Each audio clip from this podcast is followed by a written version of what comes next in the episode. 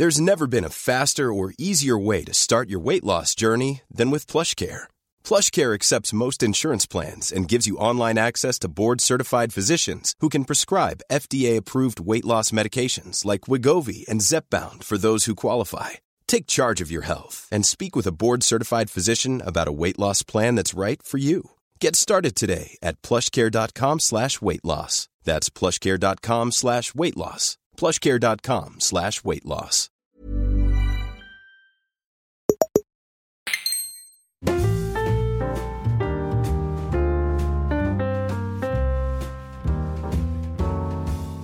Hola, ¿qué tal amigos? Bienvenidos a un nuevo episodio de En Crisis. Yo soy Xavi Robles y aquí tengo a Pedro Ample. ¿Qué tal, Pedro? Hola Xavi, ¿qué tal? ¿Cómo estás? Muy bien, sorprendido de que hayas hecho un saludo tan normal. Es porque estoy haciendo propósito de enmienda para este nuevo año, para el año 2024. Pues estoy cambiando. Empezamos- ya, ya vamos mal. ¿Ves? Ya ahí ha habido la pequeña chispa, ¿no? Había habido el cambio, La presa. la presita.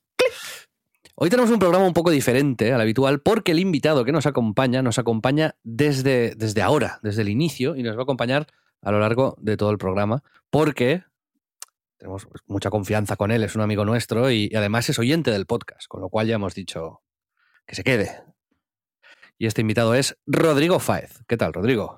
¿Qué tal, Xavi? Pedro, pues oye, encantado de estar aquí, efectivamente, en el, en el podcast que más escucho, así que para mí ya sabéis que es un, un- un privilegio.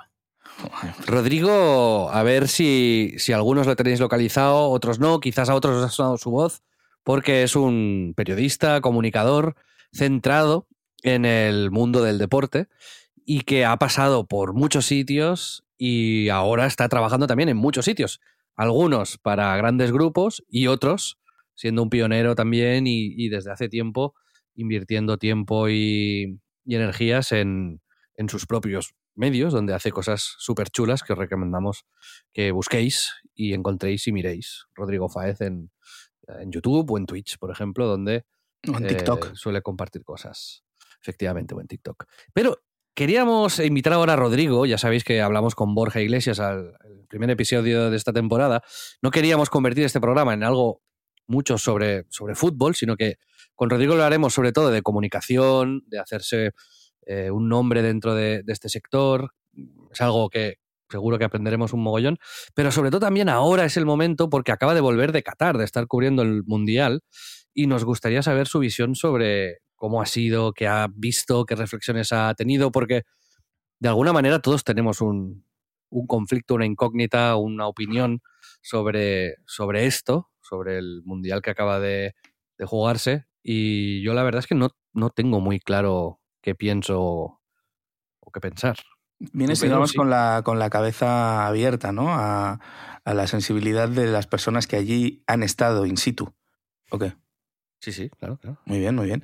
Pues sí, a mí me pasa igual. Yo eh, me, apetece mucho, primero porque no he podido hablar todavía con, con Rodri de su experiencia, más allá de que había vuelto, muy cansado y con, con ganas de ya desconectar un poco.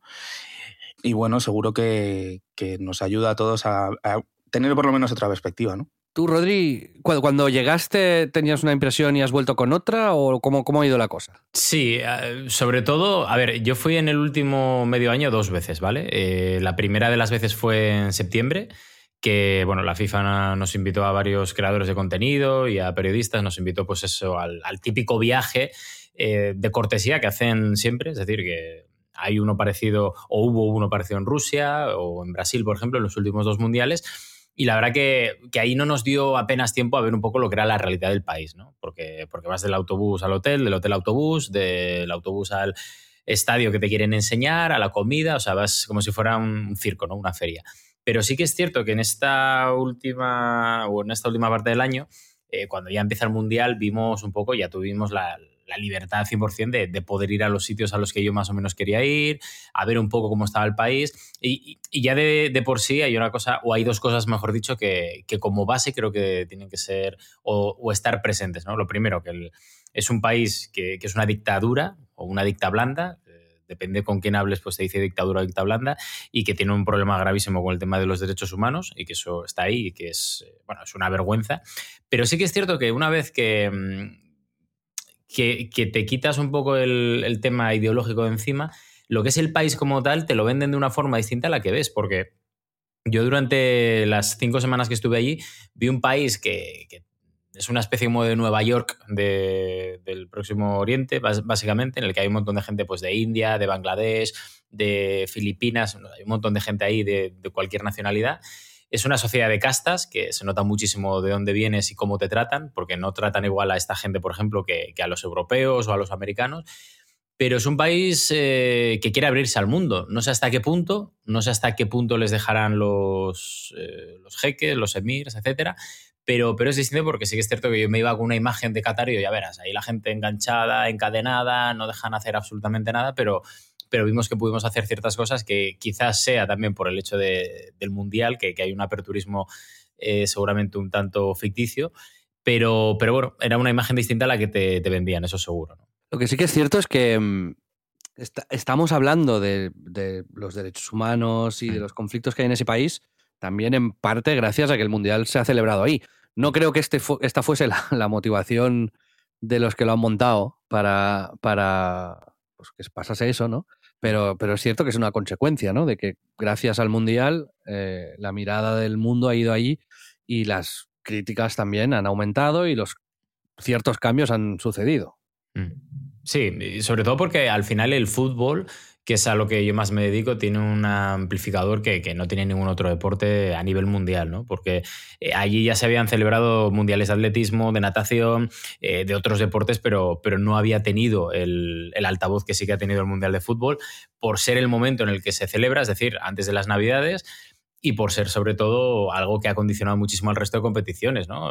las ligas se han partido por culpa del mundial, o sea, ha sido una, dicho mal y pronto, una tocadura de narices a todos los niveles para todas las eh, para todas las ligas y competiciones que había, ¿no? La Champions ha tenido que parar también, eh, los calendarios han apretado, pero al final es que el tema es el, dinero. O sea, tienen mucho dinero, mm, saben cómo gastarlo, saben qué teclas tocar y eso cambia la perspectiva de mucha gente, ¿no? Un poco escandaloso, ¿no? en realidad. Yo eh, no sabía que había habido un mundial de natación, la verdad no me había enterado. Es verdad que el, que el fútbol amplifica las cosas un poco más. Eh, efectivamente, no sé si habrá muerto alguien haciendo piscinas, ¿no? Pero esperemos que no. El tema es, Rodri, ¿qué tal tu experiencia personal allí a nivel de, mm, pues un poco del día a día, ¿no? ¿Qué tal la comunicación con los demás? Con el vivir un mundial dicen que es algo como muy especial porque te unes a gente, obviamente, de todos los países y conoces un montón de gente creo que no es tu primer mundial, ¿no? ¿O me equivoco? No, el tercero, tercero, tercero. ¿Qué tal, qué tal has vivido esta ocasión?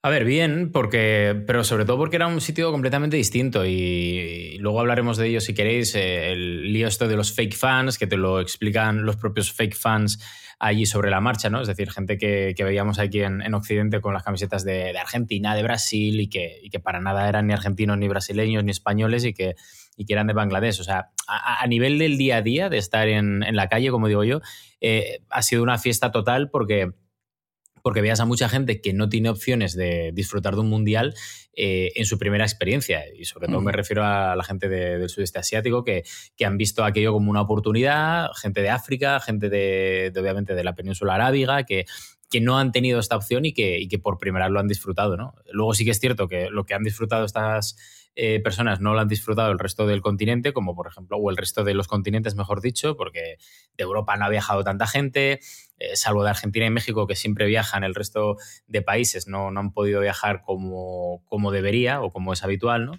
Pero bueno, esto es lo de siempre, quien... Eh, quien viaja a veces, pues no viaja y viceversa, ¿no? Entonces, en el día a día está, fue una buena experiencia. Yo lo que noté, y vais a flipar un poco con, con esto inicial, eh, noté que incluso a ellos les ha venido muy bien para abrir los ojos, porque claro, tú hablas con gente de Arabia Saudí o gente incluso de Qatar, que, hay pocos, pero, pero, con alguno pude, pude hablar, e intercambiabas un poco puntos de vista y no os podéis imaginar la cantidad de, gente que yo no me esperaba que, se han abierto un poco, hasta tal punto que, y, y, esto no es coña, que tú ibas en el metro y de repente te llegaba una, un airdrop y decías tú, ¿qué es esto? Lo abrías y de repente pues había una, un contacto que directamente te hacían los tíos para, para intentar entrarte. O sea, ¿Cómo? Hay mucha gente que descubrió la bisexualidad ahí. What? Os lo, juro, sí, sí. O sea, es una, era una cosa súper extendida y es lo, que seguramente a mí más me sorprendió. O sea, pero le pasaba a todo el mundo, ¿eh? eh y de hecho yo, eh, un día que estaba mandándole un audio a, mi chica, eh, ella lo pudo escuchar porque un tío me paró y dice, oye, tú eres periodista, ¿no? Y yo, sí, sí. dice, oye, mira, es que yo soy de Arabia Saudí y es que esto no lo puedo hacer ni aquí ni en Arabia Saudí, pero he descubierto que soy bisexual y, y que bueno, ¿qué, ¿qué haces ahora? O sea, cosas así. Ostras, sí, sí. bastante, aperturista ese movimiento, la verdad. Pero a lo loco, ¿no? Es realmente abrir las compuertas. ha sido como que entre el mundo y que entre todo lo que. Es que es eso. Yo, Pedro, lo, lo, noté desde el principio que digo, esta gente está aquí mirándonos a todos los que venimos de, pues eso, de Europa o de América flipando, porque claro, entre que no llevas el traje que suelen llevar los árabes, más eh, el tema de ir hablando con una chica sin ningún tipo de problema o ver a una chica con los hombros eh, al descubierto. O sea, es que eso les choca mucho y claro, han pasado de, la nada al todo. Y entonces, claro, hay mucha gente que se ha soltado, vamos a decirlo de esa forma, y que, y que ha abierto los ojos en un sentido, ¿no? Vamos a ver si luego esto les dura en el tiempo o es solo algo temporal que, que dura durante el Mundial. ¿no? En cuanto a mm, una cosa que has dicho, de, por, meternos en un detalle, luego ya entiendo que empezaremos con la entrevista más tradicional eh, de nuestros amigos En Crisis. Em, pero has dicho que no había, efectivamente, no se veía como grandes grupos de, aficionados de todos los países. Sí que específicamente mencionabas algunas aficiones que sí que se han desplazado más en masa, pero ¿tú crees que eso también ha podido deberse a a la mala fama que ha cogido el Mundial, que no, que no se haya desplazado tanta gente? ¿O, es una cuestión de que era caro ir? ¿O qué lo achacas tú? Yo, yo, creo que era un poco mezcla de todo, porque al final, sobre todo para los europeos, es una fecha horrible, porque estás a las puertas de las Navidades, tienes que comprar que si el regalo de Reyes, de Navidad, luego las cenas, etc. Y, era una fecha muy, muy complicada y sobre todo por una eh, por una condición de base, ¿no? que es el hecho de que tú tienes que pedir vacaciones para poder ir allí. En el mundo del teletrabajo que estamos ahora, hay alguno que, puede, que ha podido teletrabajar desde allí, pero lo normal es que te tengas que, pedir días que ahora mismo a final de año no tienes. ¿no?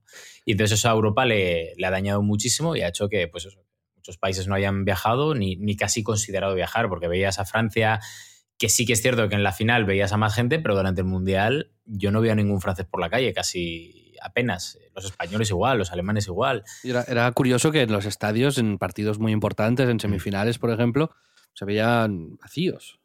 Sí, había, había muchos. Ah, había muchos espacios vacíos, lo que pasa es que también es cierto que muchas fotos engañaban, ¿eh? porque hacías zoom y esos espacios vacíos que pensabas que, estaban vacíos eran cataríes que iban vestidos de árabe entero y que al ir de blanco daba esa sensación de vacío, pero, pero sí que es cierto que sobre todo la primera fase había muchos estadios que estaban, no os digo vacíos 100%, pero vamos, eh, al 60% de capacidad. Y lo que a mí más me llama la atención es que luego mucha gente, muchos colegas que, yo tenía por ahí intentando aplicar para entradas y que no había entradas cuando veías que el estadio estaba al 40% vacío.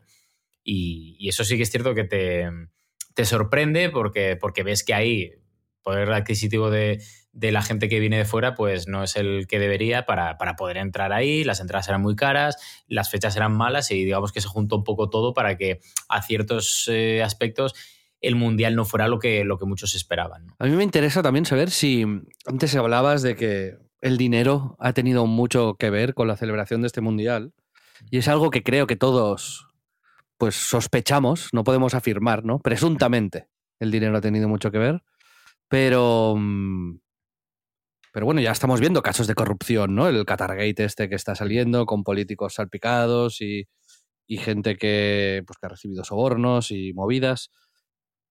Esto es así Vox Populi, es algo que está aceptado y, decimos ok y nos, lo nos tragamos la pastilla y para adelante o, cómo va la movida. A mí me, me sorprende que esto no haya explotado un poco más. A ver, yo creo que no ha explotado un poco más por falta de pruebas. Porque al final tú como periodista o como informador necesitas, pues eso, confirmaciones, necesitas pruebas y es muy complicado que en este tipo de, situaciones pues, pues tengas el poder para llegar a, ciertas pruebas, ¿no? Y por eso hay mucha gente que, que lo presupone, o sea, yo lo presupongo abiertamente. O sea, esto es todo cuestión de pasta, porque sí que es cierto que a nivel de instalaciones es una bestialidad lo que, lo que vimos allí, pero, pero es que al final cambiar y detener todas las competiciones, que no estamos hablando de, de tener primera regional de Asturias, estamos hablando de, de detener la Premier, la Liga, la Champions League, el Calcio, la Bundesliga, y eso al final se hace por, por algo. Y, y, si encima Joseph Platter, que fue el director de, o el presidente de la FIFA durante aquellos años, es el primero que dice abiertamente que fue un error darle a Qatar este mundial, pues es que hay algo muy, muy raro por ahí. Yo no me puedo aventurar a decir que es por tema de sobornos o por tema de, porque no tengo pruebas, pero que es por tema de dinero y que le han dado a Qatar eso por tema de dinero, pues oficiosamente es un, es un hecho, ¿no? Que, que cambie todo el mundo para contentar a una nación tan pequeña y darle un premio tan grande, pues es que algo, algo extraño hay, ¿no? Sí, un poco sí. Es curioso, ¿no? Que, que, esté, que, que evidentemente yo también creo lo mismo, ¿no?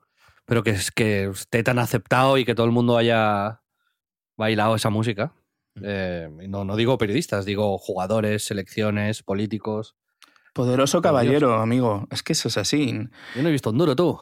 Ya, pero deberíamos haber visto, ¿sabes? Teníamos que haber estado ahí. En, entre todo eso, igual algo nos había caído, ¿te imaginas?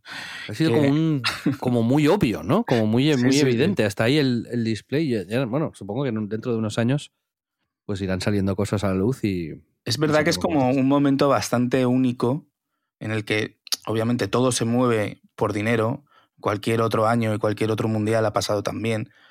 O sea, el dinero lo mueve todo, pero en este caso ha sido como especialmente llamativo porque también, pues eso, el, dispendio para generar, digamos, en, un país que no es tradicionalmente de fútbol, toda esta base de bueno, de infraestructuras, ¿no? Y es sobre eso lo que le quería preguntar a, Rodri también, en, cuanto a las instalaciones, más allá de los estadios, que todos hemos visto que son, que, son mega espectaculares. ¿Qué otros medios, comodidades, así, cosas avanzadas que hayas visto te han, te han llamado la atención? Sobre todo una, el hecho de, de, llegar al metro y ver que hay vagones normales, como puede ser el metro de Barcelona, el de Madrid, Londres, Nueva York, cualquiera, y que además tuvieran un vagón dentro del metro de primera clase. Sea, eso a mí me, me, mató. Me mató porque, porque durante el Mundial podía acceder a ese vagón cualquier persona, pero durante el resto del año pues, pues solo pueden acceder los que pagan más y ves que son unos eh, butacones geniales, eh, de piel, bien apañados, hay un poco de, mejor aire acondicionado que el resto del, del tren. O sea, que huele mejor el aire acondicionado. no es que huela mejor, pero dicen que es mejor. Lo cual ahí si lo dicen ellos, pues a mí Pero yo aquello flipé, flipé porque, porque es que no lo había visto en la vida y, veo aquellos butacones y además el metro es 100% sostenible. Eh, otra de las cosas que me, que me moló mucho es el, estadio 974, que creo que además es de unos arquitectos españoles y que era 100% desmontable. Lo, lo, hicieron con 974 contenedores navales, precisamente. Hicieron una estructura muy chula, muy guay, muy contemporánea y que justo después del último partido empezaron a desmontarlo. O sea, yo estas cosas no las había visto anteriormente en ninguna, en ninguna cita ni, en ningún país. Que digo, joder, esta gente. Eh, por eso os decía lo del principio de que tienen dinero y que encima saben invertirlo bien, ¿no? Yo, Rodrigo, te quería preguntar sobre tu experiencia más como periodista. Mm. Dos, una, una pregunta que siempre tengo, que es cuando vas a cubrir un evento así, es mucha molestia para ti y para la cadena, que en tu caso ha sido con ESPN, ¿no? Sí, eso es. Eh, porque te tienen que pagar un, viaje, un hotel, desplazamientos, tú estás ahí muchos días fuera de casa. ¿Realmente hay un valor añadido con este viaje? Es decir, tú haces tu, mejor tu trabajo estando ahí, ¿qué te aporta todo esto? Y luego también, como, como acompañamiento de esta pregunta, el, mucha gente que seguro que nos escucha, que le gustaría hacer esto, ¿no? Yo, en, mi caso, en el mundo de los videojuegos, pues lo he hecho, he ido a muchas presentaciones, muchos viajes, mucho tal. Eh, ¿cómo, ¿Qué camino recomienda seguir para, para acabar haciendo esto? Si es algo que se puede hacer uno mismo, si necesitas de un gran grupo detrás. Esta es mi pregunta. Al final, mira, en la primera parte de la misma, eh, yo te diría que el valor añadido es estar ahí y contar lo que, lo que estás viendo in situ, ¿no? Porque está bien hablar de fútbol al final de, los partidos, porque sí que es cierto que ves lo mismo en un estadio de Qatar o de cualquier otro sitio que desde la tele, y eso sí que es un hecho. Pero nosotros digamos que en ESPN el valor añadido es el de poder contar un poco lo que hay alrededor también del fútbol, contextualizar, eh, decir de primera mano qué está pasando y cuáles son nuestras primeras sensaciones también, que creo que es importante, ¿no? Para, para que a la gente le llegue la información lo más detallada posible.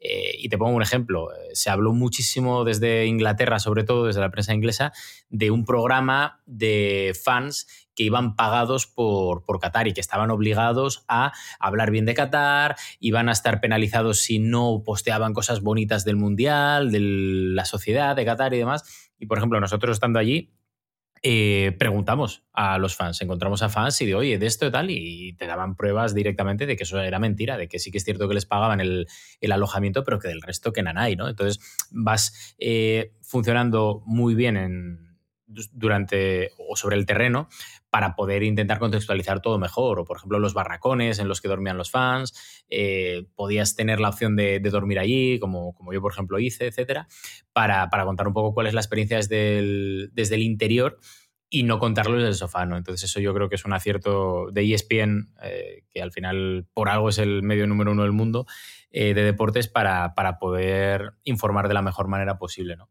Y luego lo que comentabas, Xavi, del tema de, cuál es el camino para llegar, al final eh, es un camino muy complicado, eh, sobre todo el del periodista o comunicador, porque, porque no solo depende de ti, depende de las circunstancias, depende de, del día a día, de que tengas un buen jefe que apueste por ti, de que estés en el momento y en el sitio adecuado en el momento ideal, ¿no? Y eso creo que, que al final hay un componente de suerte que, tienes que tener, ¿no? Pero bueno, en mi caso yo al final, yo soy, ya me conocéis, de, Gijón, empecé siendo becario, yo creo que pasé por todos los estamentos habidos y por haber del periodismo hasta que de repente, pues mira, tuve la suerte que en 2014 en, en Gold Televisión y en Bean Sports, que, que era donde estaba antes, pues pude cubrir mi primer mundial porque mi jefe de entonces dijo, yo creo que tú estás preparado, te has formado y has demostrado que puedes cubrir el mundial mejor que otros, ¿no? Y apostó por mí y a partir de ahí, pues, pues no me he bajado un poco de la rueda, ¿no? Entre comillas, porque, porque siempre digo que soy un privilegiado y, también trabajo día a día para, para no caerte, ¿no? De la, de la rueda.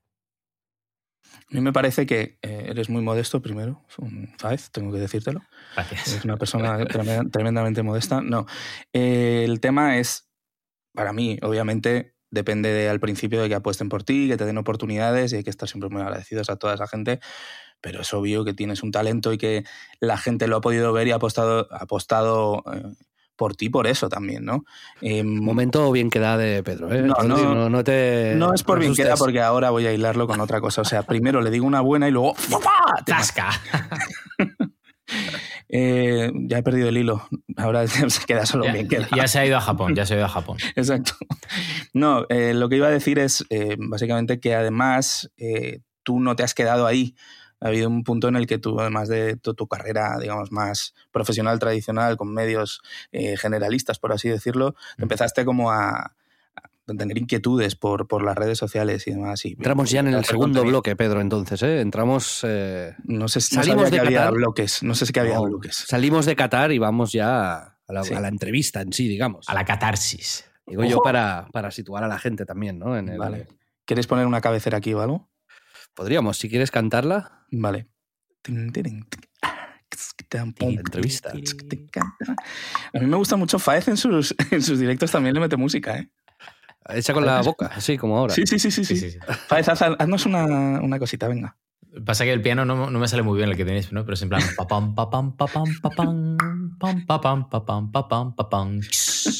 Le diremos al técnico de sonido que nos recorte esta parte y la usaremos para... Y usarla siempre, ¿no? Para siempre, sí.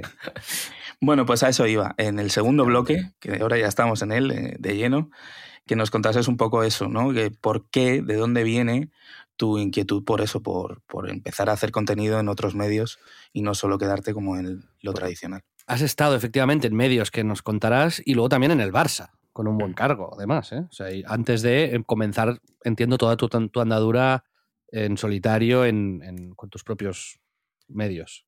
Sí, a ver, eh, lo mío es un poco.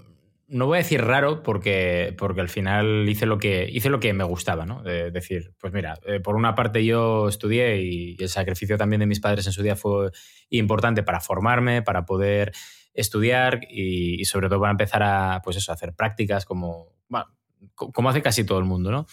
Y, al final yo lo que os contaba antes, ¿no? Fui pasando por todos y cada uno de los escenarios que, creo que hay que pasar porque no, soy de los que confía demasiado en dar pasos de gigante, sino que prefiero ir poco a poco. Y entonces eh, hubo un momento en 2016, creo que fue, que, de repente pues yo ya tenía un programa eh, de televisión, estaba en Gold Televisión, ya en Bean Sports, tenía un programa en cada uno de los canales y la verdad que nos iba muy bien a nivel de audiencia. Yo no tenía ningún tipo de problemas además en el día a día porque hacía los pies de campo de la Champions League, del Real Madrid, del Barça, iba a finales, o sea, ya, ya estaba bastante, digamos, asentado ¿no? en, lo que es el periodismo o en la comunicación analógica. Y entonces hubo un día que un vecino, el hijo de un vecino, eh, me dijo en el ascensor, ostras, yo te he visto en Campeones, que era un canal de YouTube que, que, que había en su día. Y yo me quedé así tal, y digo, sí, sí, ahí, ahí estuve con, con, los chicos el otro día. Y entonces le pregunté, digo, ¿pero tú la tele lo ves? Y me dijo que no, que no veía la tele, ¿no? Y entonces aquello a mí me, me, pareció fascinante por el hecho de decir, este niño que tiene 10 años no ve la tele. Digo, aquí algo falla si nosotros eh, no estamos eh, yendo a por este target porque, porque primero es más joven, más fresco, tiene más margen de, de crecimiento a lo largo de los futuros años. Y entonces fue cuando empecé a abrir mi, canal de, YouTube y que fui seguramente, no sé si uno de los pioneros que estando en el periodismo eh, se tiró a esa piscina, pero, pero si no fui el primero, fui de los primeros. ¿no? Y eso lo hice muy convencido, con muchos peajes que, tuve que pagar a nivel de, pues, de imagen, de fama, de algún compañero que, que, que rajaba de mí y tal. Y, pero es que lo hice porque, porque me gustaba y porque tenía esa inquietud y porque además era lo que yo consumía, más allá de consumir pues, la tele analógica eh, de forma habitual. ¿no? Porque además en el tema del periodismo deportivo a mí me cansaron desde hace muchos años ya los programas que todavía a día de hoy triunfan porque son eh, Sota, Caballo y Rey, lo mismo, lo que pasa es que igual te pueden cambiar las caras y al final se basan en extremismos, amarillismos, polémicas y a mí me aburre bastante. Entonces digamos que encontré un oasis de tranquilidad a nivel de, consumo y luego a nivel de creación en, YouTube y que me, servía muchísimo también para liberarme a mí mismo y para mantener la mente donde creo que la tengo que mantener, ¿no? sobre los hombros, los pies en el suelo y, seguir trabajando en algo que, era distinto, pero que compaginaba muy bien con, lo que era la tele normal. ¿Supuso alguna, algún tipo de crisis esto? Es decir, el hecho de que tú tuvieses una carrera muy encarrilada eh, hacia los medios tradicionales, fueses progresando, la cosa fuese bien Aquí en este, este, programa se llama En Crisis y aquí hemos venido a hablar de, mm. crisis. Sí, pero un momento, un momento, Xavi, perdona que haga este inciso. en el enunciado de la pregunta has dicho si le había supuesto algún tipo de crisis. en catalán es crisis. Es crisis.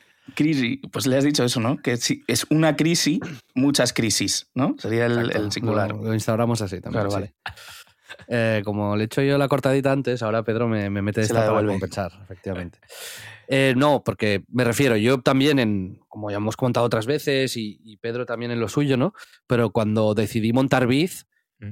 sí que me supuso una crisis em, heavy a nivel profesional, pero no, no fue una crisis de bajón, sino una crisis profesional que luego yo transformé en, un bueno, en, una motivación para, para hacer una empresa y, y, bueno, pues contribuir a crear una industria al final, ¿no? Que es lo que, lo que hicimos con Vid en, su día. Pero vi, me pasó exactamente lo que tú decías, ¿no? El, yo siempre cuento lo de, tú dijiste, hablar con este chaval, yo, yo siempre digo lo de conocer a Willy Rex mm. y yo poner mi crónica súper bien hecha, súper currada y que la leyesen 10.000 personas y Willy poner un vídeo que había grabado con la GoPro cinco minutos antes de ir a comer y que la viesen 300.000 personas. Y para mí eso fue o yo hago algo mal o este hace algo bien o ambas cosas a la vez, ¿no? Entonces aquí hay que investigar y eso fue un terremoto para mí total. Y ya al siguiente día me abrí el canal de YouTube de Eurogamer y me volví loco.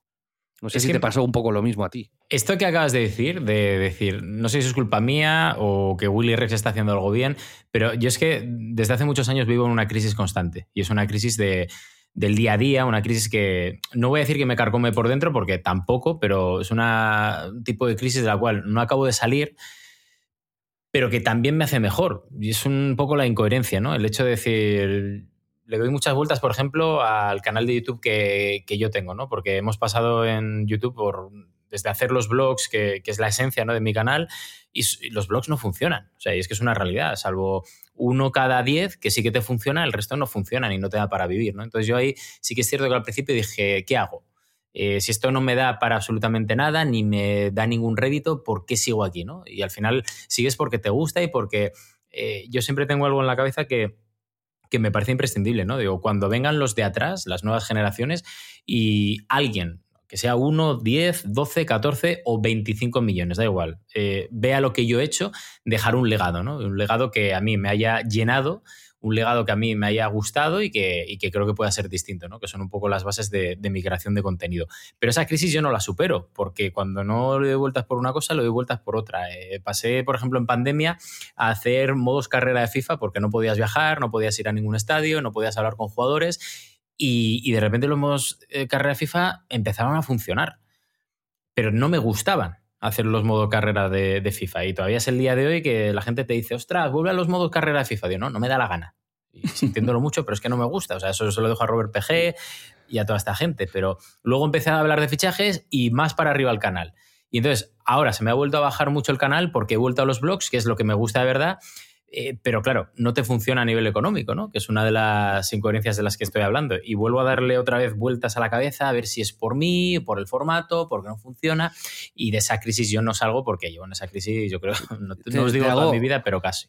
Te hago, si quieres, algunas reflexiones sobre. Yo también he reflexionado mucho sobre esto. Y mm. entonces me, me, engorilo y te, te, hablo ya como, como colega. Pero mm, yo, yo, creo que primero, la gente de nuestra generación. Mm tenemos un problema con los formatos, que es que nos enamoramos demasiado, demasiado de los formatos, ¿no? Nos gusta hacer las cosas eh, así, que tal, no sé qué, la entrevista. Y, creo que para el futuro eh, hay que romper un pelín con eso, ¿no? No encariñarnos tanto con. O sea, nos, a ti te gustan los blogs, pero también te gustan muchas otras cosas.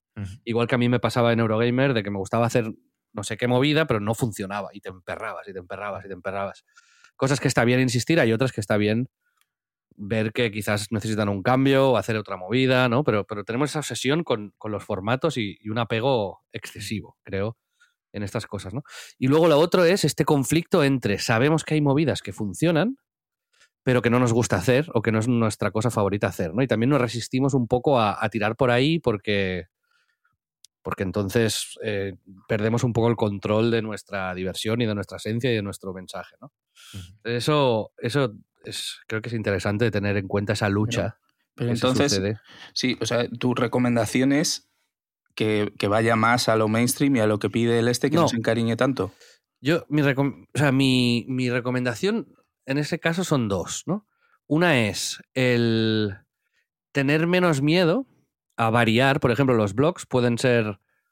se pueden alterar, ¿no? Pueden ser se pueden vender de otra manera, se pueden publicar los blogs en TikTok eh, como 10 mm, highlights de la movida y en vez de un vídeo de YouTube, o se pueden hacer más cortos, o se puede hacer con un formato de, yo qué sé, el partido en seis momentos, ¿sabes? No, lo sé, me lo invento, pero se le puede dar una, vuelta, al formato, eh, ir cambiando, ir variando, ir, ser, ser más transversal en, en, cuanto a las plataformas. O sea, no insistir años y años en algo que ves que no, que no va que no tira. Eh, y la otra es el, viaje que estamos haciendo con Pedro y con otros con el tema del premium.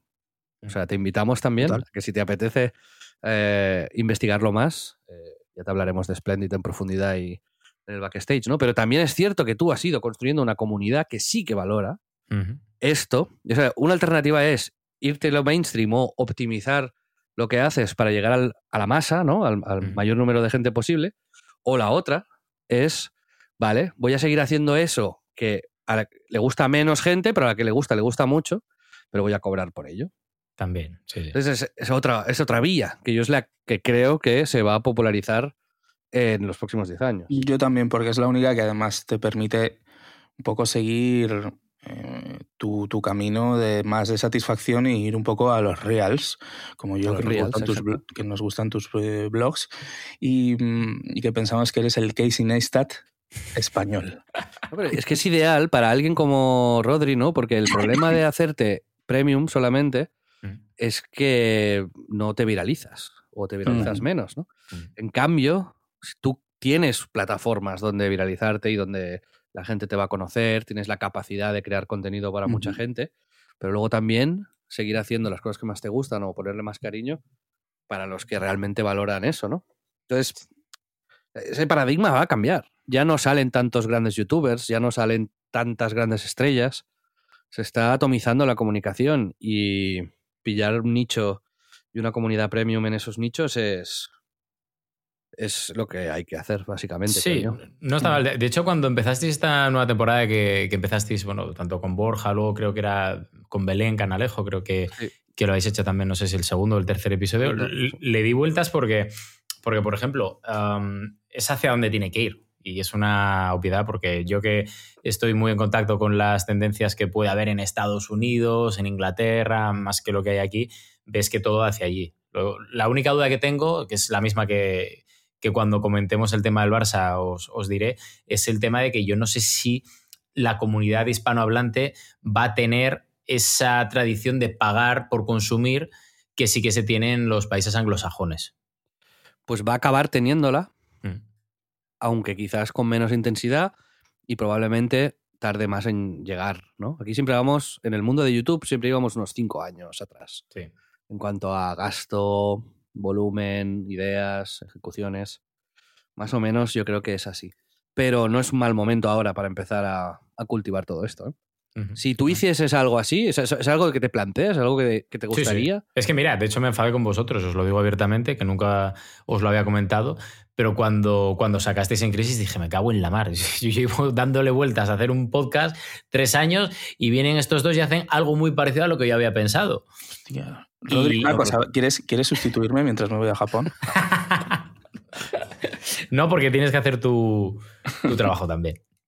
Pero, a ver, digo enfadarme en plan de coña, obviamente, ¿no? Porque yo veo mucho, escucho mucho y, me gusta coger pues, lo bueno de aquí, lo bueno de allí y, personalizarlo, ¿no? Que también creo que es interesante.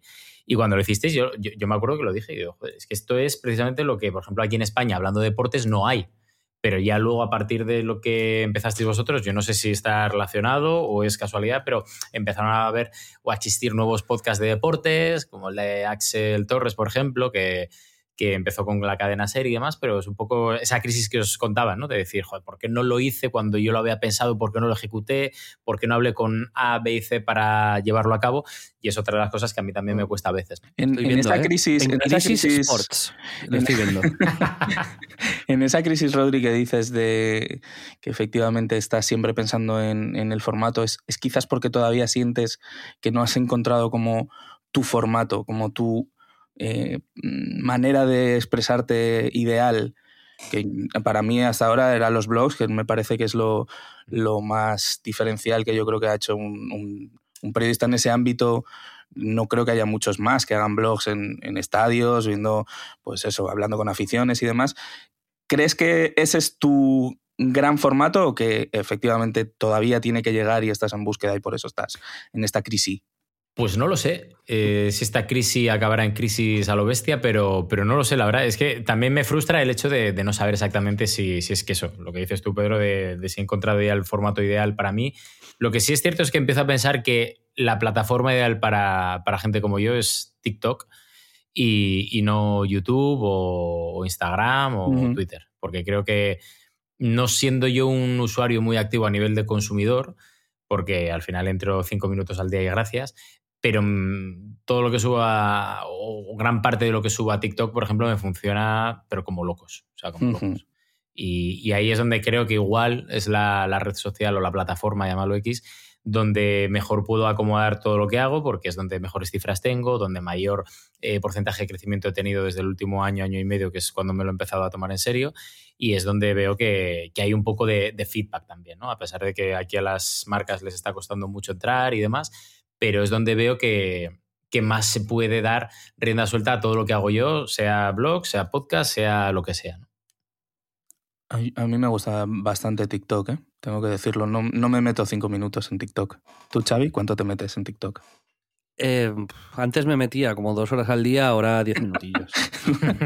Pues a, a, Xavi recuerdo, no sé si fue en un viaje a Sevilla que hicimos para ver a Borja, sí que, que Xavi me acuerdo que, no estaba muy convencido con TikTok al principio, ¿no? Ah, no, no, luego ya fue estaba de hecho. sí, sí. Una vez que entras ya no hay stop. En, TikTok tienes casi 400.000 seguidores, veo ahora mismo, joder. Pues puede ser, sí. sí, sí. Pero yo, creo que es muy interesante y creo que mm, A mí me gusta mucho cómo comunicas y, tu perfil, además, como creador, ¿no? Em, pero creo que es muy interesante la, la lucha esta por encontrar el formato, la cosa que funcione, la plataforma en la que puedas crecer, el no, parar de pensar en nuevas maneras de llegar a tu público, nuevas maneras de hacer mejor tu trabajo, nuevas maneras de mm. eh, tener más acceso a las cosas, de aprovechar las oportunidades. No estoy seguro que has vuelto del Mundial de Qatar y, en parte habrás pensado, ostras, hubiese podido hacer esto, hubiese podido hacer lo otro, si hubiese tenido más tiempo, si hubiese no sé qué. ¿No? Es, es todos son oportunidades que, a las que les damos vueltas, ¿no? De, hacer más cosas, mejores cosas, cosas diferentes. Y, creo que esto es único también de nuestra generación, ¿no? Antes, eh, bueno, no es única de nuestra generación, pero es mm, creo que es bastante específico y particular, ¿no? Que sí que eh, antes eh, tú pillabas un trabajo en la radio y quizás estabas 40 años en la radio o en la tele, ¿no? 50 años en la tele. No eran problemas que tuvieses. Como mucho cambiabas de medio, cambiabas de periódico a radio, pero no tenías que reinventar tanto todo, todo el rato, ¿no? Como la película esta china. Es que eh, Pero es una, esta crisis, esta crisis em, loca y, constante y todo el rato me parece súper positiva. O sea, creo que es la clave de que. Y creo que es tu, tu, tu poder secreto. Su superpoder. Exacto. Tú eres capaz de entenderla y ejecutarla y, adaptarla y hay muchísima gente que no. No, me gusta esta etiqueta de Crisis Man, ¿no? Como si fuera un Avenger más de estos. Pues que estamos pero eh, yo en las mismas, ¿eh? O sea, que en el mundo de la comunicación es lo que nos ha tocado. Pero fijaos, porque yo creo que la generación que hay de, voy a poner 28 a 44 años, vamos a poner así un poco al azar ese rango de edad, tenemos también esa responsabilidad eh, porque es que nos ha pillado la revolución digital entre medias. Quiero decir, eh, yo nunca voy a estar como Roberto Gómez, ¿vale? Un periodista aquí que los españoles lo, conocerán, 50 eh, años siendo reportero o estando en tertulias, porque es que yo me aburro. O sea, por H por Podrías, ¿eh? Podrías dedicarte ya a ser un tertuliano el resto de tu vida, ¿no? Sí, pero me aburriría. Y porque aparte hay una cosa importante, Pedro, que es que no sabes cuánto tiempo van a durar los medios de comunicación. Uh, ojo. Claro, es que eso es, clave, porque no sabemos, primero, ni cuándo se va a, dar fin a la etapa del papel en los periódicos. No sabemos cuándo va a explotar, pero. Algún... ha pasado probablemente. Sí, pero algún día llegará que Marca o El País o El Mundo o el diario As pues digan, oye, dejamos de fabricar papel porque es deficitario y nos volcamos 100% en nuestras páginas web para intentar eh, mejorar un poco el contenido y para no tener que vivir de posicionamiento SEO el resto de nuestras vidas. Llegará ese momento y llegará más pronto que tarde. Con las televisiones pasa igual. Eh, yo cuando estaba en Gol Televisión, que os hablo de 2018, que fue el último año en el que estuve, yo ya veía como las audiencias iban bajando mucho y cuando veo a los Pedrerol o a Estudio Estadio y a toda esa gente hablando de, oh, líderes, líderes, líderes de cuánto. Yo dame números, dame números de forma continuada, porque si yo sufría cuando yo era el líder de mi franja, y no quiero saber cómo ahora están sufriendo esta, esta gente o esta generación de, periodistas de la vieja escuela y por eso precisamente se meten en nuevas eh, plataformas, redes sociales y demás porque... por necesidad, ¿no? No por inquietud como tú. Seguramente, seguramente. Y, no lo veo mal, ojo, ¿eh? porque al final eso me ha pasado también con otros creadores de contenido que en su día se reían de mí, de que yo iba con la cámara a hacer blogs a todos los sitios y que luego de repente pues están en Twitch y son los inventores de la plataforma. Tal cual. Que eso me ha pasado. Y entonces, claro, al final me gusta que la gente se meta, pero ves ciertos cambios de tendencia que al final es lo que te hace estar en continuo reciclaje para no dormirte, porque si te duermes, el de al lado va a estar mucho más despierto que tú, va a tener más apoyos y seguramente sea mejor que tú y más rápido para, para encontrar ese target que a ti te está costando. Pedro. Xavi. Pregúntale cosas, hombre. Ahora me tocaba a mí, ¿no? Sí, te toca a ti. Como veis, la trastienda en crisis. Eh, hay momentos en los que no todo está tan sincronizado, no todo fluye. Entre nosotros tenemos que hablar. Mi este turno. este es el momento de silencio, del, del, segundo y medio silencio que siempre digo yo en crisis, como oyente, que estoy corriendo tal y de repente hago así al auricular por si acaso se me ha desconectado. Pues es que tenemos un muy, muy buen editor de, nuestro podcast que, limpia muy bien los silencios. Eh, Rodri, mi, pregunta es, antes mencionabas y mencionaba Xavi el tema de tu época en el Barça, que es como una cosa un poco mixta entre tu labor de, en redes sociales, eh, como creador de contenido y medios tradicionales alrededor además de uno de los clubes eh, más importantes del mundo por detrás del Real Madrid. Em, y del Sporting, ¿eh? y del Sporting, sí, de esos dos, sobre todo del Betis. Eh, ¿qué, ¿qué, nos puedes contar un poco de esa etapa? ¿Cómo surgió? ¿Cómo te contactaron? ¿Cómo aceptaste? ¿Cómo lo viviste? Pues mira, hablando de crisis, esa fue la crisis más gorda que he tenido yo en mi vida porque como os contaba antes, yo estaba en Gol y en Bean Sports, cuando había Bean Sports aquí en, España. Y, digamos que desde fuera yo lo tenía todo en el sentido de que yo estaba currando en Media Pro, tenía mi programa en Gol Televisión que se llamaba Los lunes al Gol, tenía Bean Inside, que era un programa de entrevistas que hacía con jugadores en, sus casas, rollo el de Bertín Osborne, pues, pues, pues bien hecho. y en deportes, obviamente. Y, la verdad que estaba muy bien, porque entre eso, las finales de Champions, los pies de campo de la Liga de Champions y demás, yo, yo estaba muy bien y muy tranquilo. Pero de repente, un poco los entornos, ¿no? Toxicidad, eh, mal compañerismo, que, bueno, me condicionan bastante, no, no, lo, no lo oculto, pues hicieron que yo no estuviera feliz y que no lo disfrutara tanto. Y de hecho hubo un día, un punto de flexión, Real Madrid-Bayern de Múnich que, que, yo me desperté por la mañana y dije, qué pereza me da ir al partido de hoy. Y de esto que te hace un clic la cabeza dices tú, pero vamos a ver, eh, has luchado, tus padres se han sacrificado, tú has eh, quitado días de salir, de, fiesta con tus colegas, vacaciones por formarte y por estar precisamente disfrutando de este tipo de, partidos. Y hoy te estás eh, preguntando por qué tienes que ir al partido si estarías mejor en la tele o, delante de la tele, perdón, en casa. Y entonces ahí me di cuenta que, no, lo disfrutaba. Y entonces cogí y dije, pues mira, ya está, hasta aquí.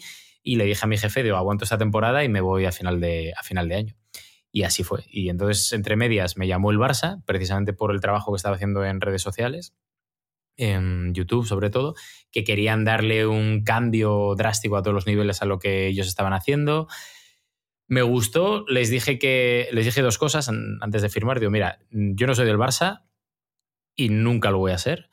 Y segundo, em, yo voy a estar aquí poco tiempo porque esto lo quiero utilizar pues, para oxigenar un poco la cabeza, para buscar otro tipo de, de, horizontes y ver un poco lo que hay detrás de, un club, porque siempre he estado en el otro lado.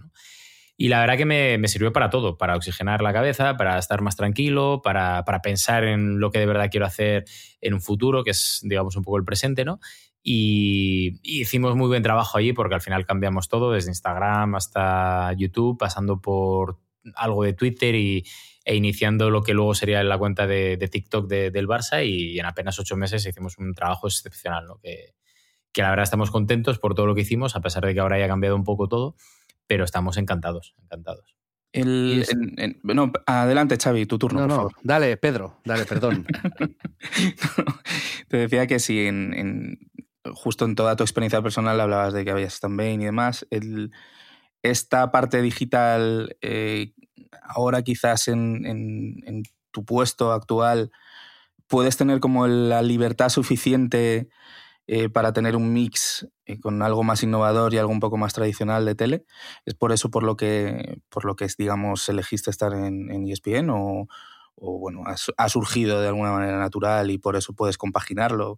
¿Cómo de preparado está un poco esto en tu, en tu día a día, en tu carrera? A ver, está preparado desde el sentido de que ya desde el Barça, eh, cuando yo les firmo, les pido que, que, no me paren, por ejemplo, el tema de la creación de contenido personal, porque porque al final es una red de seguridad para mí que si mañana me echan de cualquier medio de comunicación, yo quiero seguir teniendo, pues eso, el Twitch, el YouTube, TikTok, etcétera. Y la verdad que me sorprendió que en el Barça no me dijeran nada. Y dice, bueno, para adelante. O sea, mientras no te metas con el Barça ni te metas con nadie, pues sigue haciendo tu contenido así de la forma más aséptica posible y, me, y me, dejaron. ¿no? Entonces ahí sí que vi la opción, digo, cuando me vino ESPN, que me llamaron, que lo de ESPN fue también un poco casualidades de la vida, porque Em, recuerdo que, alguien me llamó y me dijo, no, están buscando para ESPN y tal. Y digo, ¿cómo que están buscando para ESPN? Si ESPN es la meca y, aquí en España, como no tiene tanto nombre, pues como que la gente no estaba muy entusiasmada por ESPN y digo, ¿pero qué necesitáis? No? Pues necesitamos un periodista que esté en Madrid y ya está. Y digo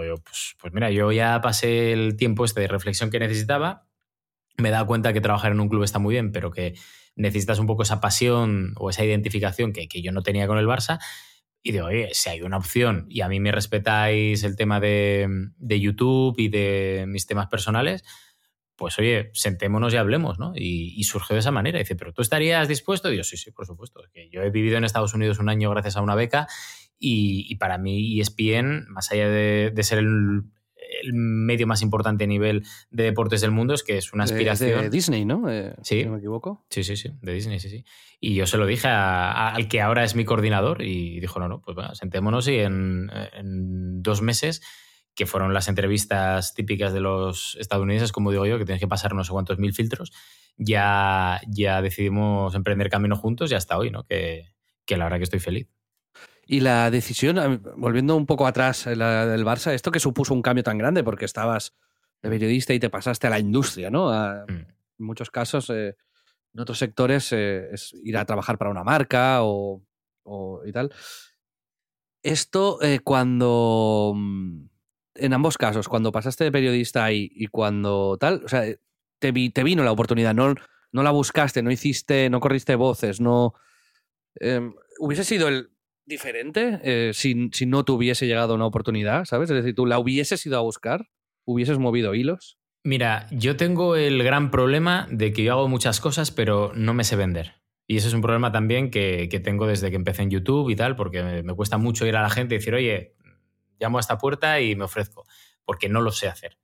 Eh, y sí que es cierto que he tenido la gran suerte de que tanto ESPN como, como Barça eh, llamaron ellos directamente. Y lo de ESPN ya ves cómo, cómo, surgió y tal, que yo dije, bueno, yo estoy aquí disponible si me quieres eh, contratar, pero vamos, que, que, no fue más de, de, esa frase. Y lo del Barça fue que también me llamaron. Y, y, de hecho, mi jefe de, de, departamento en el Barça no me conocía por la tele, me conocía por YouTube porque él estaba de, capo de digital, digamos, y, me descubrió en YouTube y entonces, claro, a partir de ahí, pues habló con sus ayudantes y con los head offs y demás y dijeron, no, este es periodista, lo conocemos aquí todos, pero tú como no ves la tele nunca y nunca la verás, pues nunca conocerás este tipo de perfiles, ¿no? Y entonces el tío quedó fascinado en Rick Jopard, que, que es un crack. Y, la verdad que, no, no. he tratado con él en, en Biz, eh, digamos, que ah, hemos pues trabajado con él, me he reunido con él varias veces y tal. Pues es un, es un grande. Y entonces fíjate que, que surge así. A mí cuando me llamó su segundo, Eric, eh, la verdad que me contó todo y, tuvimos muy buena sensación desde el principio porque además es un... Eh, Enrique es un tío súper creativo y demás. Y, dijimos, démosle vuelta a todo esto y para adelante. Y no, no, desde el primer día como si fuera uno más. Y, pero eso, al final me llegó la oportunidad por, por alguien que me amó y no precisamente porque yo haya tocado puertas, porque nunca se me hubiera pasado por la cabeza currar ni en Barça, ni en Madrid, ni, ni ningún club, ¿no? Bueno, el, el, haber trabajado alrededor de lo mismo eh, toda tu carrera, eh, entiendo que tiene algo de de, no sé, de algo que pensabas desde niño, algo que era como tu, tu pasión desde muy pronto o, cómo, cómo, surgió, digamos, en tu, en tu vida el fútbol? O, em, es algo que a mí me parece que trabajar alrededor de, de tus pasiones, algo que creo que nos une bastante a Xavi y a mí con, bueno, pues con todos los invitados, ¿no? Con Borja, con Beatriz, con Rad, contigo y sigues viviendo con pasión el día a día, ¿no? Te emociona todavía el, ir a grandes estadios, el, ver grandes partidos, te sigue, siendo un apasionado del Sporting. O sea, eh, de verdad tiene que haber como algo, me entiendo, muy vocacional para que después de tantos años sigas viviéndolo así, ¿no?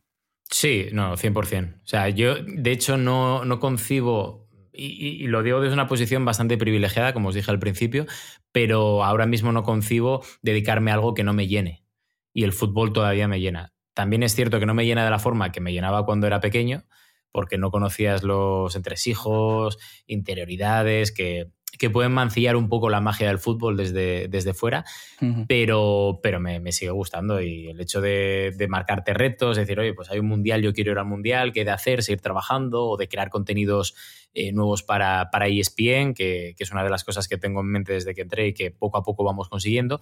Al final es todo buscarse un reto y, que ese reto te llene y te guste y si encima es algo que, que, es tu hobby, ¿no? Porque a mí me gusta ir a jugar al fútbol con mis colegas, eh, disfrutar con ellos y es lo que me ha unido a mi gente, a mi familia, a mi grupo de colegas de Gijón, a los que tengo aquí en Madrid, a los de Barcelona y es lo que te llena de verdad, ¿no? A día de hoy yo puedo presumir de que varios de mis mejores amigos son futbolistas y que no me lo hubiera imaginado nunca eh, antes de entrar en periodismo, ¿no? Entonces yo creo que ese componente de pasión es algo que, a mí me viene muy bien porque, diciéndolo mal y pronto, pero es que es una realidad, me facilita mucho el trabajo, porque no sé como otra gente que necesita saber cuál es la plantilla de, Osasuna, yo ya la sé porque me gusta y porque si me dedicara a la fontanería, eh, pues es que me la sabría igual. Entonces eso a mí el día a día también me lo facilita mucho, ¿no? Que... Eso es muy cierto, ¿eh? que es que el fútbol, joder, es que genera muchas pasiones y no es igual que aprenderte como todos los tipos de tornillo, ¿no? De, de fontanería. Pero sí, sí, estoy de acuerdo que, joder, yo de verdad que hay como pocos sectores en los que todavía diga, joder, creo que podría dedicarme a eso con mucha pasión y me costaría que eso se viese, eh, o sea, que se, fuese gastando, ¿no? Mm. Y, lo hemos comentado alguna vez, ¿no? Que el trabajar en videojuegos, yo cuando empecé a escribir dije, joder, si, si a mí me apasionaban los videojuegos y ahora llevo tres meses haciendo reviews de videojuegos y ya no me gustan igual, ¿sabes? claro. Pero hay como... Pero fíjate, por eso creo que también es importante saber separarlo y tener tus tiempos de desconexión y tus tiempos de oxigenar y a mí no se me caen los anillos de si mañana me canso del fútbol, volver a Asturias a escanciar en la sidrería de mis abuelos. Porque es que digo, bueno, pues esto es la vida, hay que disfrutarlo mientras puedas y el día que se te acabe, pues, pues a otra cosa. Es que no, no pasa nada, pero el, tema es ese, que mientras tengas esa pasión, yo, yo muchas veces, fíjate, cuando Mario estaba en EA, eh, me acuerdo que un día me, enseñó la, oficina y claro, a mí el fútbol y los videojuegos han sido mi, mi vida. Y yo flipé porque había una. Me presentó una sala de testers. Yo no sabía lo que era un tester. Y yo, con la ingenuidad de, no saber lo que había en la trastienda de los videojuegos, me dice: No, testers son la gente que se dedican a jugar al videojuego durante no sé cuántas horas o semanas y le ven fallos. Digo, hostia, ojalá yo ser o haber descubierto la profesión de tester antes, pero claro. luego igual te cansas y lo mandas al carajo. es literalmente la pesadilla de tu vida, en realidad, ese trabajo, yo creo. Puede ser. Yo no creo que te vayas a cansar del fútbol en breve, ¿eh, Rodrigo. Yo, tampoco. Yo, tampoco. Si no me he cansado ya. Pero hemos descubierto que tus abuelos tienen una sidrería, cosa que es un dato bastante importante para, nuestro futuro, la verdad. Bien, bien. Estáis más, más, que invitados, estáis. bueno, mm, a mí me han quedado algunas cosas claras y algunas lecciones. Y empiezo a ver, Pedro, con los invitados que, mm, tenemos, patrones ya. Cuando escribamos el libro de En Crisis, se viene, eh, con las fórmulas para la... Para, salir de la crisis. O no para salir, como decía Beatriz Montañez, ¿no? Para, seguir en crisis, pero que las crisis sean pues algo bueno, algo que te mueva, algo que tal.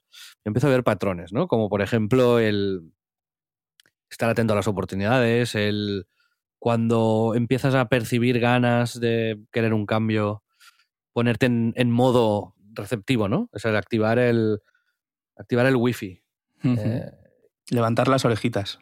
Sí, ¿no? Y como esto a veces se hace de manera inconsciente, pero, pero estoy viendo que sí, ¿no? Que hay, que, hay una voluntad interior primero que, que se siente, se percibe, y cuando uno quiere cambiar, luego, de algún modo, inexplicablemente, ¡pum!, esas oportunidades aparecen, ¿no? Y yo creo que no es inexplicable, que, ahí damos señales y, lo buscamos sin quizás ser conscientes en algunas ocasiones. Sin duda, estoy de acuerdo. ¿Tú qué opinas, amigo sí, Estoy, estoy de acuerdo. de, hecho, fíjate que em, al final, no sé, llámalo energías que no hemos descubierto. Hay muchas veces que yo pienso algo y digo, de verdad tengo estas ganas de hacer X cosa, ¿no? Y que al final el destino te lo, te lo pone en tu camino. Es, muy flipante eso, tío. Yo lo mm. pensaba hace poco, ¿eh? O sea, es... Hemos, bueno, hemos hablado de mil cosas, pero muchas veces de lo importante que es o no el, instinto. Mm. Y, y yo es como que mirando atrás podría como marcar claramente tanto los momentos en los que se estaba marcando como una oportunidad igual que aquellos en los que me han casi traicionado, ¿sabes? O sea, como que había algo ahí como, que, tenías como que verlo, ¿no? O sea, es como una especie de glitch ahí raro.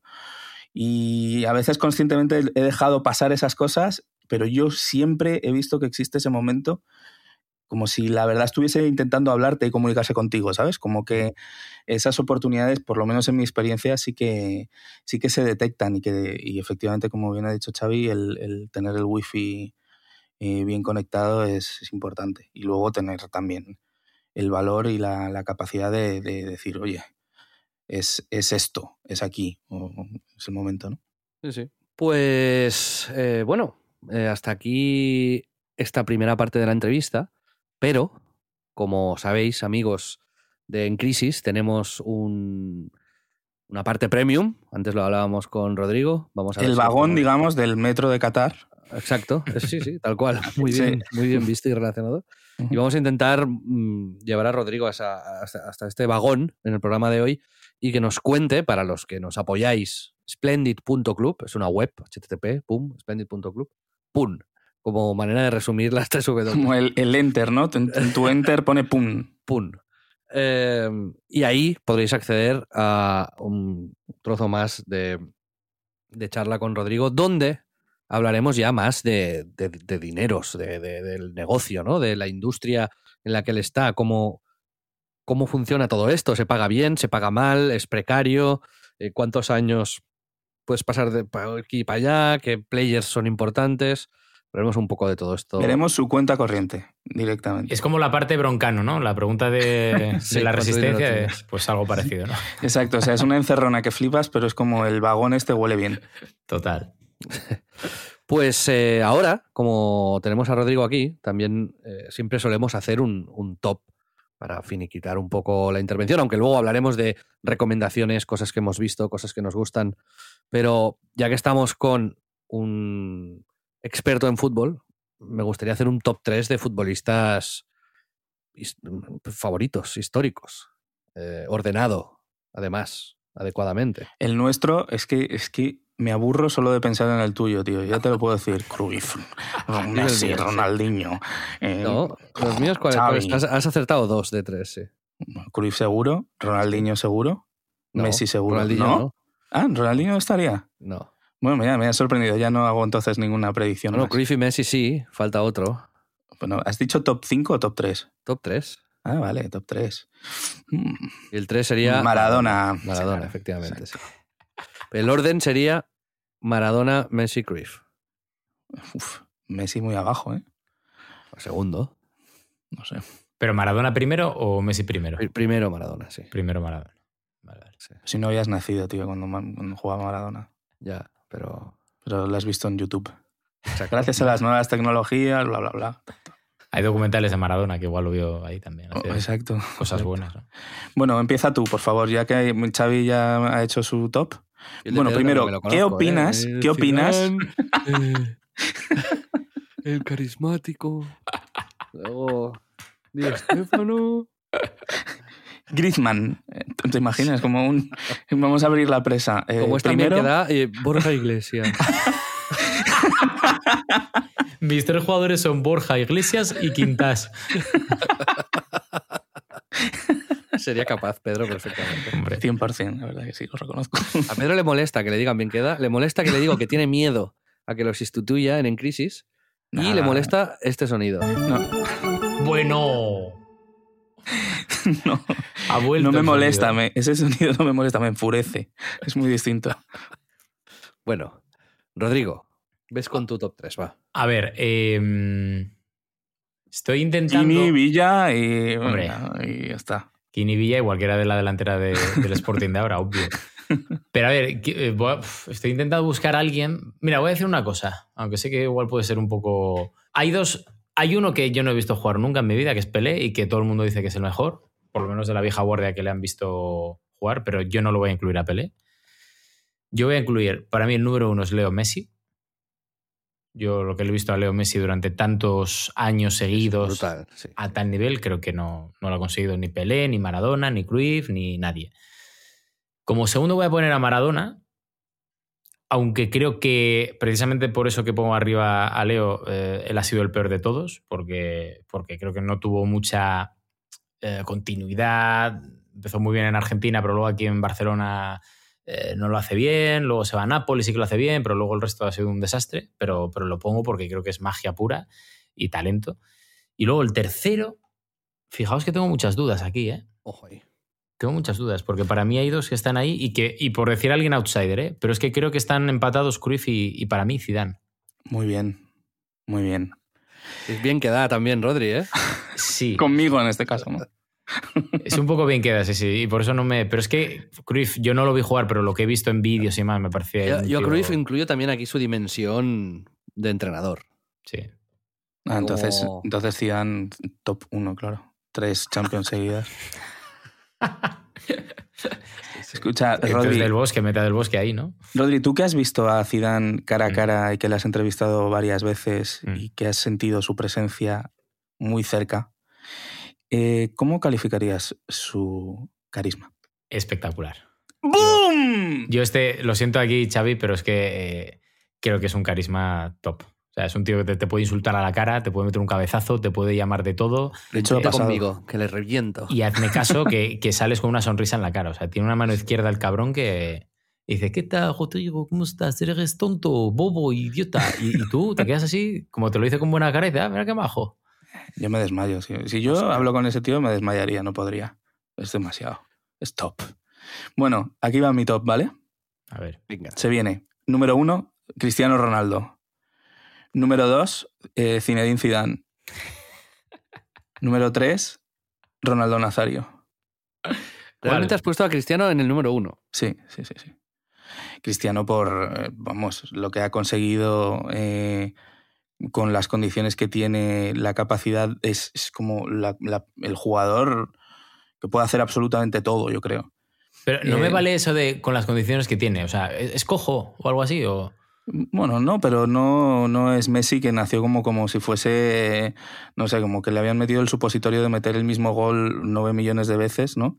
Y que no le y, y- y ya nada, ya es como a repetir, clan, clan, clan, clan. Este es como, no, muy, muchísima versatilidad. Y luego Zidane, a nivel estético, tengo que decir que por, mm, pensando en los que he visto yo, ¿eh? porque eh, Pelé yo creo que estaría top 1 si lo hubiese visto más, por lo que he visto en vídeos. y De hecho, yo tenía un vídeo de niño Mm. esto es un, un dato importante, un VHS de, de que Pelé te enseñaba a jugar al fútbol.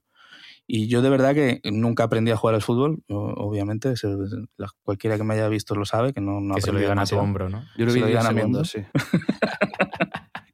Pero, pero lo que sí es que era increíble cómo el tío hacía absolutamente de todo y con, con también esa parte estética que para mí es muy importante. Y si me añades un par de números, pondría a Guti, ¿eh? Por ahí, Venga, hombre. Te lo digo de verdad. Está absolutamente loco. Lo siento, chicos, es así. Guti es uno de los genios estéticos de la historia del fútbol mundial y lo sostendré hasta el día que me muera. Me iré con mi postal de Guti a la tumba. Pero si no era indiscutible ni en el Madrid. Bueno, porque la gente es subnormal. Antes que poner a Guti, pon a Laudrup. Hombre, la Drup era increíble, ¿eh? Era- No, pero Guti, la magia, la cosa artística de inesperado y, genial, eso no lo tenía tanto la Drup, que lo tenía también, ¿eh? Pero este, este Guti es que es un, chalao. O sea, yo era cada día veías un partido y decías, ¿qué hace?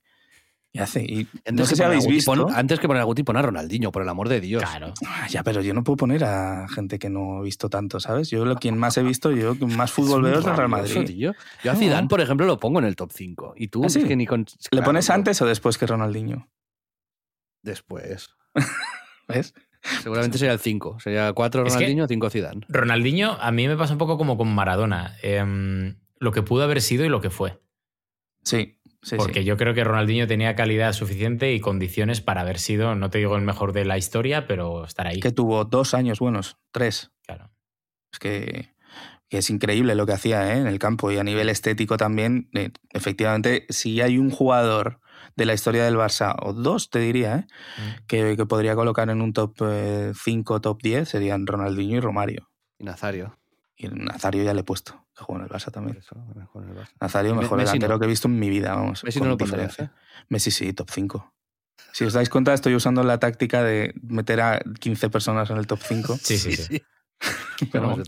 Yo creo que esto cuando lo escuchemos otra vez en directo mm, saldrán 14 Borja. Borja Iglesias también estaría en top Total, 5. sí, sí. Exacto. Y Conrad Roset. Ya que puestos a quedar bien. Seguro Bueno, que juega Rodrigo. como Los Ángeles.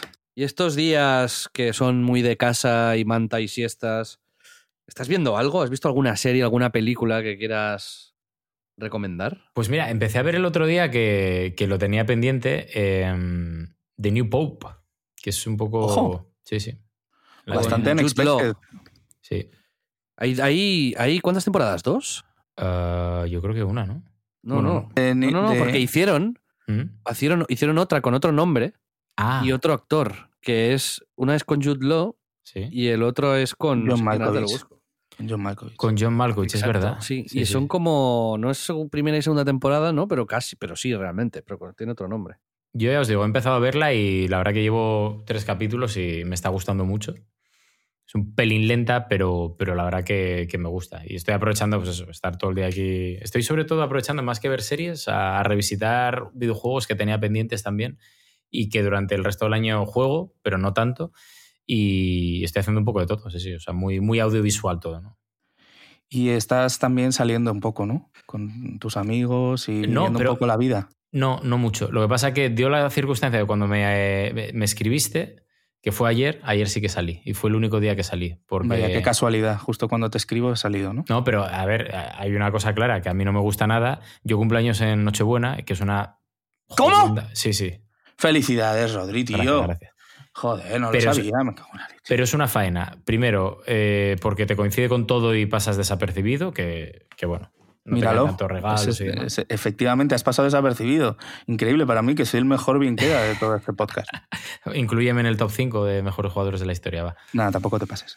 Y el tema es que encima de estas fechas, como tanto Nochebuena como Nochevieja, te caen en sábado, pues son días de salida que, que son anulados.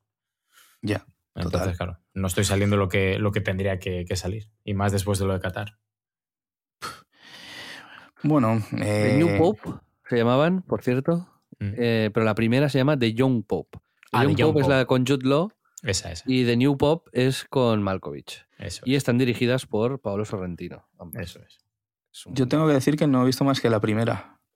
Y me, me gustó, ¿eh? Creo que debería seguir viéndolo. Pero Todo lo que hace Sorrentino está bien, la verdad. Sí. no todo. La última Bien. peli a mí me ¿No te pinchó. a mí. gustó esa peli? No. La mano de Dios. No, no me moló. Pues a mí me encantó. Porque juega en el Barça. No, no tiene que ver. Pero no, no, me decepcionó un poco, la verdad. Ahora me gustaría dar los motivos, pero no, no me acuerdo. Pues a mí, a, mí, a mí me encantó. De hecho, la vi, se me, se me pasó muy corta y me pareció un reflejo perfecto de lo que es Nápoles, la sociedad napolitana, etcétera. Y A ver, yo creo que es buena peli. Lo que pasa es que para mí Sorrentino tenía ya el, el- la, como, ¿sabes? El listón altísimo.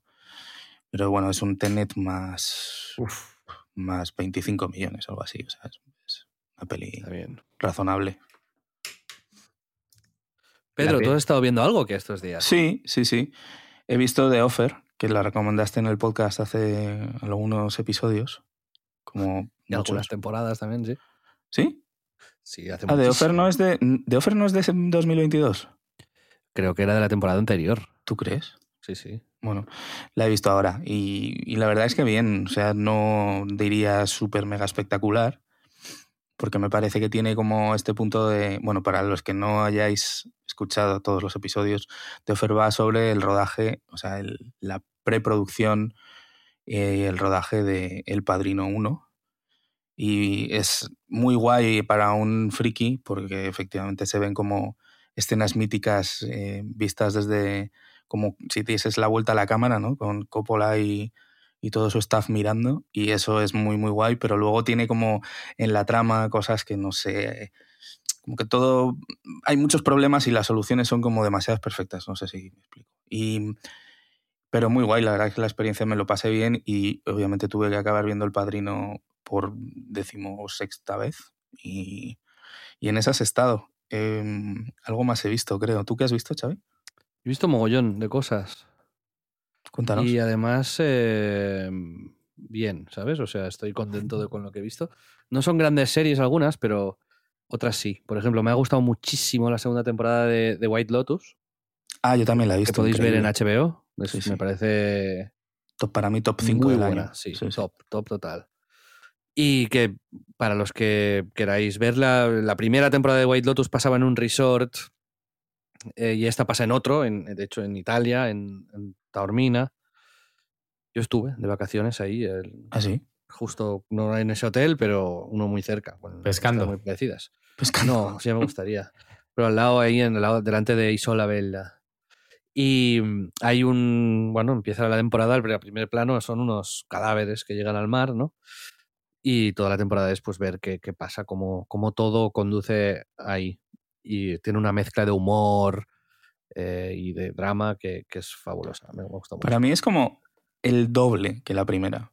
O sea, es de los pocos casos que la primera me parece bien, pero la segunda me ha encantado. Yo, yo creo que la primera la recordamos peor de lo que es, ¿eh? pero era muy buena. Eh, Con el No. jefe del hotel ese que se vuelve loco. sí, Era muy buena. Sí, pero no, pero está para mí infinito mejor. Después he visto también una en Apple TV Plus que se llama Shantaram. Eso no existe, es- Xavi. Sí, es una serie que se ambienta en India. Y tengo que decir que me ha gustado. Es un, es un dramilla, la verdad, con ciertos. Pues cierta intriga. No es, no es una telenovela, pero. Pero es romance. hay romance, sí. Hay romance, pero no, no es sobre romance. Es sobre un tío que escapa de una, de una prisión en Australia. Mis dos países favoritos, India y Australia. y, y llega a la India huyendo y ahí se refugia en- y se hace amigo de un, de un tipo que vive ahí en los slums, ¿no? En, las chabolas, en las casas está la, gente de, clase más baja. Y cómo se empieza a buscar la vida, cómo se ve envuelto en una trama de conspiración. Está guay, está guay. La recomiendo.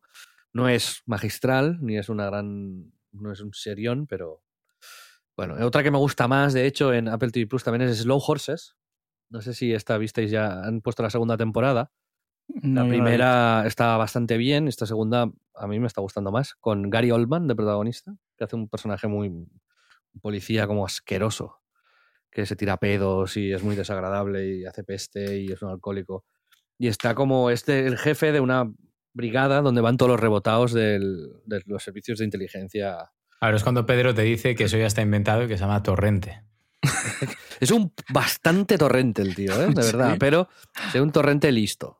Mm. Él realmente es así, pero en el fondo es muy, muy inteligente. ¿no? Caballos lentos, tío. Me gusta el nombre bastante. Y esta Slow Horse, esta, esta sí que os gustará si la veis. O sea, es un serión.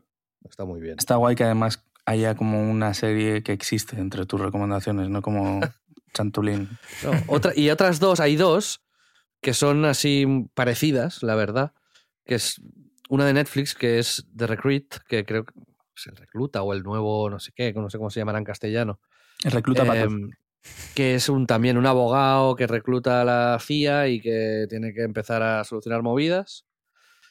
Y está bien, la verdad, es así con protagonistas jóvenes, pero, pero mm, el tono, el humor, es, es desenfadada la serie. Para ver estos días está muy bien. Y la otra, que son de las que a mí me gustan, eh, Tom Clancy's Jack Ryan. Y de Oh. protagonista está el, el de The Office, ¿sabéis? El, ¿Qué llama el tío? Jim, ¿no? El, el Jim de The Office. Jim. Eh, ¿Sabéis cómo, cómo se llama el actor, coño? John Eh, Krasinski. John Krasinski, que yo he visto hilando de una manera demencial la, la segunda parte de la peli esta que dirige de Un lugar tranquilo 2. Ah, mira. ¿La has visto? ¿No? Pues la 1 me pareció bastante guay, la 2 bastante peste. Vale. Y luego he visto otra película que ya la he puesto a caer de un burro en Twitter. Sí, la, la he leído. Sí, que es eh, la segunda parte de Puñales por la espalda. Que es, pues a mí me encantó. Puf, a mí me, me ha parecido lo peor que he visto, pero con muchísima diferencia. Lo a mí me ha gustado bastante, te ¿En diría. serio? Sí, le pondría un 7 bien bueno. Yo Es curioso porque, un- eh, Un 1. La de, la de Puñales por la espalda es de las pocas películas que ha puesto a todo mi timeline de acuerdo en que es eh, Sí. fabulosa, salvo Sí. Pedro Ample.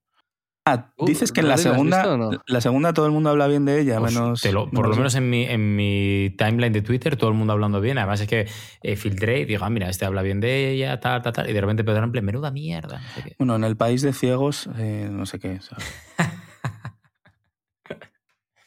O sea, a mí me, A mí- Parece, me parece demencialmente mala, o sea, ridícula. Literalmente, me parece mala, mala, mala.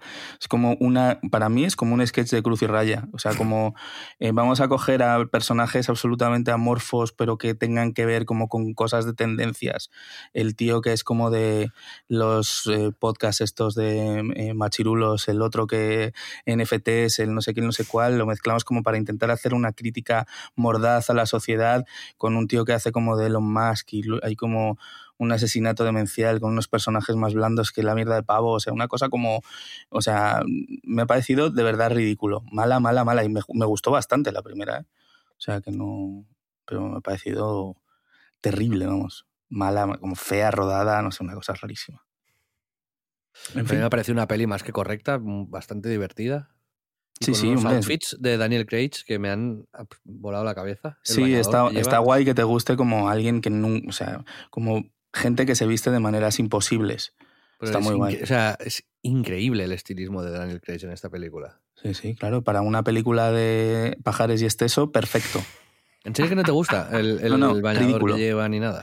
O sea, el bañador que lleva me parece como ok, ¿sabes? Como, bueno, han Es que lo tenido hice- ahí me, un lo punto. intentado, me lo he intentado comprar y, y solo es, lo hicieron para la película específicamente. Qué pena, tío, porque yo imaginarte, imaginarte con el pañuelito y vestido así para ir a la playa hubiese sido top uno de momentos históricos de mi vida en general.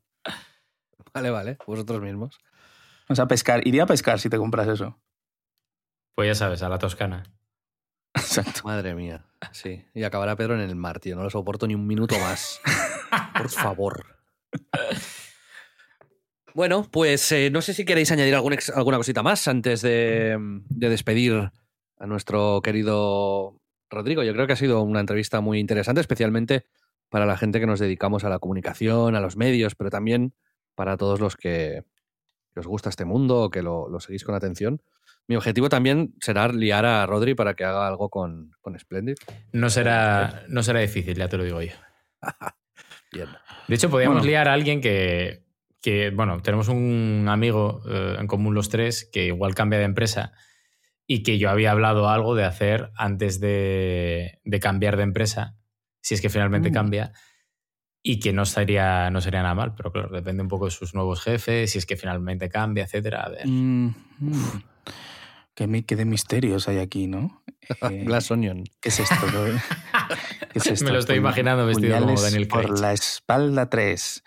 El misterio de Faith. Próximamente en rtv.es. Pedro, ¿quieres añadir alguna cosa más? No, eh, que gracias a todos por otro año. Otro año. Llevamos más de un año, sí, ¿no? Sí. Sí. Eh, con nosotros en En Crisis, que tengáis un feliz año nuevo. eh, y Eso es. nada, nos vemos el año que viene, ¿no? Nos oímos. podcast ya en 2023. Amigos, 20 o un abrazo, 24. gracias Rodri. Nada, a vosotros y ya sabéis que un placer. Rodri, you are the best, man. Thank you very much, my friend. Adiós.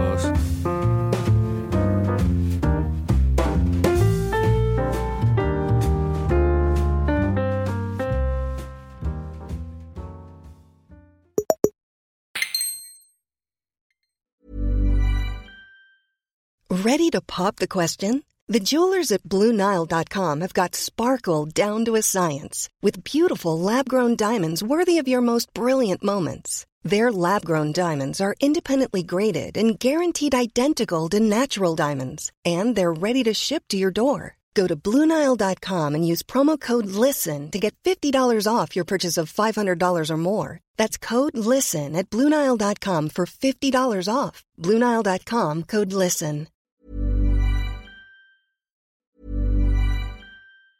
Mom deserves the best, and there's no better place to shop for Mother's Day than Whole Foods Market. They're your destination for unbeatable savings, from premium gifts to show-stopping flowers and irresistible desserts. Start by saving 33% with Prime on all body care and candles. Then get a 15-stem bunch of tulips for just $9.99 each with Prime. Round out Mom's menu with festive rosé, irresistible berry chantilly cake, and more special treats. Come celebrate Mother's Day at Whole Foods Market.